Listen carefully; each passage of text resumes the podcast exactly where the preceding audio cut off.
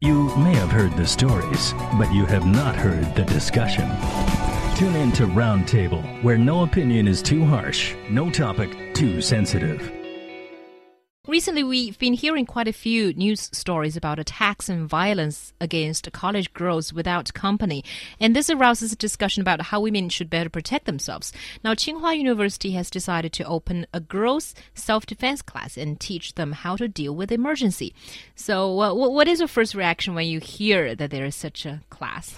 Well, first of all, I think this is probably rea a reaction towards a string of. Uh, pretty horrendous news about young uh, college female college students that got their their lives taken away from them from getting on a black cab or just getting in the wrong car and then get robbed, disappear for a few days and then found dead. So I think the colleges and universities are are trying to do something to help the uh, female college students to be better equipped with a dire situation like that and try to take the matter into your own hands and fight the bad guy to, you know, for a chance to live in these really bad stories. Yeah, I mean, I think that what, we've seen is a spate of, of isolated events that, for whatever reason, have gotten uh, more media attention than, than normal. I mean, I mean, you know, the thing is, when we look at crimes in China, I mean, murder crime statistics are just not reported. Uh, I mean, there's no clear indication what the murder rate is is in China. There's no clear indication what the rape rate is here in China. Uh, and so I think what we're looking at here is just the understandable reaction to what seems like an uptick in violence a- against women. Um, and so I mean, I, I, I that's you know that's what we're looking at. And so I think that definitely I mean when it comes to Tsinghua, when it comes to other universities, I think it is it's good that they are offering these classes, but my question here is why are they only offering it to women? Uh, again, with the the opacity of of crime statistics in China, we can see from recent media reports that women are being targeted, and it makes us feel like, looking at how ma- how many stories are coming out on a weekly or daily basis, that more women are being targeted. But we don't know if that actually is the case. So if we don't know that that, that it's only women who are being targeted for for violence, for for robberies and things like that. Um, then then why are we only offering a class to to girls? Right. Well, but it just does seem like um, because women are usually physically less strong than men. So when um, you know, a violent case happens. I, mean, I know I know some pretty weak guys. I know some pretty strong women. Okay, but I'm just talking about the general picture, I guess. So and also I think in Chinese education there is just very it's very rare for something very useful like self defense is being taught in your courses anyway. So I think this is a good supplement. Mm. And maybe only teaching it in college is a little bit late, I would say. Yeah, and also I, I think in China there is um, there was a time when a class called female self defense class was quite popular on the internet. And at the time, I was wondering, hmm, why is it called a female self defense mm -hmm. class? Maybe it, it was meant to uh, teach females to, uh, you know, to, to protect themselves against uh, sexual assaults. But, you know, I was, because there are no such courses for men, men can learn karate or something, but there were no self defense classes for men. So I guess that was uh, also part of the question here as well is why it's only for the females. Well, also the should thing, it be for the males? The, the, the, the thing is, I mean, yeah, I mean, I can go and learn a martial art, uh, and maybe I can spar with some people after I've studied it for three or four years. I mean, you know, go go to a kung fu class today, and you're just going to be learning how to punch for a month, mm-hmm. right? And so that's that's not really self defense, unfortunately. No. Um, and so there, there's there's a big difference uh, between a self defense class where you're going to learn how to uh, get out of certain situations, how to defend yourself properly with very very little training, and a karate class or or a kung fu class.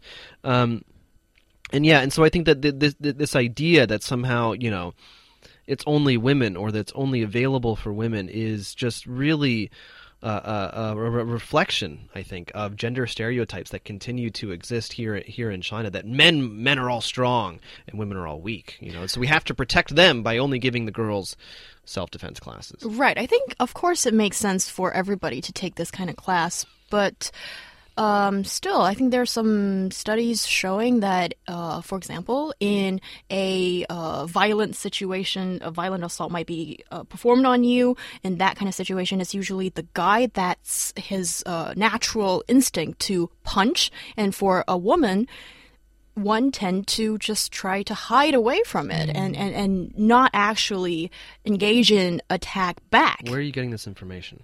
Um, one of the studies online. Anyway, so so I'm making it uh, clear that this is only one study that I that I read. Okay, so I mean it's probably and and also I think the general uh, perception on women that seem to be timid and not really just uh, being there- in, in- your in- natural instinct to fight in, back. in China, there it certainly does seem that women are usually raised to be timid to a certain degree. You know, seen and not heard, and, and that kind of thing. Certainly, that's the traditional way. And many and many women, they like to think of themselves as girls. And girls, they don't fight, they don't hit or anything like that, right? Anyway, I think it's important to uh, make girls and young men as well in college to be better equipped with uh, this kind of situation if it does happen. And also, we've all been to mil- uh, gone through military training, maybe more than twice actually. There's once in high school and one in um, in in college. And I just wonder, we spend a lot of time under the sun to um, learn all these uh, moves Yeah, to about walking properly. um, walking, basically. but but there's also the so-called combat moves. Yeah. But those are just for show. I think those yeah, those were like exercises. and it doesn't work if if a self-defense situation is is uh, presented in front of you. So maybe make those classes a bit more useful. Yeah, I agree. I mean, and I, and I think that you know, I mean, my daughter, she we, we have her in a taekwondo class. Not so much. Be, I mean, self defense is, is is part of our idea, but really, it's just to get used to her uh, hit. And to me, kicking at least in taekwondo, Yeah. and also being kicked herself. Uh, the idea that you know getting into a fight isn't that big of a deal, and that you know when she gets older, we are going to be enrolling her in some actual self defense classes.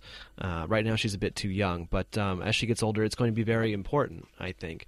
Um, but looking at the specifics, at least some of the examples that that, that I have here. Um, for from the actual class that is being given by Tsinghua, the self defense class, they say that if a criminal is holding you, you need to punch his jaw hard. That is some of the worst advice I've ever heard. Mm. No, no, no. If if a criminal is holding you, you go for the nuts.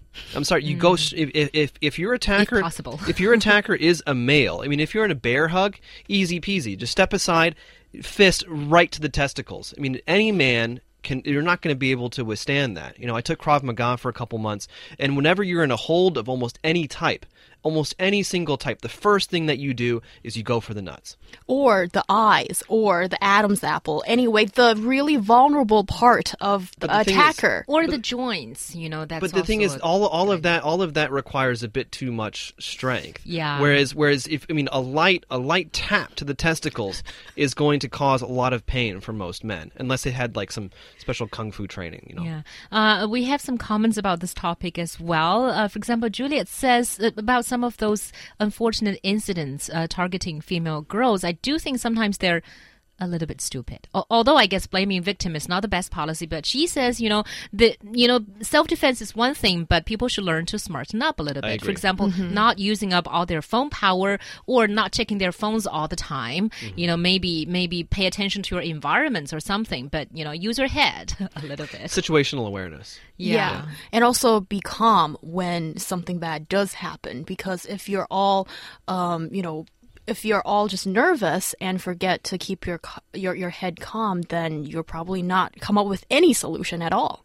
Yeah, and uh, also 阳光快乐的贝拉 Bella sends us a message thinking that uh, self-defense training is a good idea, and uh, there are also some posts that tell tell girls how to defend themselves, but uh, she's not sure how Well, useful they are. Well, here's the thing. I mean, when it comes to any any type of uh, physical activity, you can read about it all you want. I mean, like, look, I can I can go go right now and and read about kung fu and look at look at a bunch of diagrams, uh, but I'm not going to be able to do it after reading just one book. And so the thing is, yeah, I mean, you can go online, you can read all the stuff that you want, but it doesn't matter unless you actually do it, unless you take a course, unless you actually practice. You have someone teaching you what to do and showing you how to do it. Yeah. Also, Bella mentions 点穴, you know, like in kung fu novels. Uh, you know, putting one strength on one's finger and touching those nerve points so that people could just uh, stop or lose their combat ability, you know, like in kung fu Yeah, well, that's not that's not real life, is They're it? probably not real and probably not to be trusted.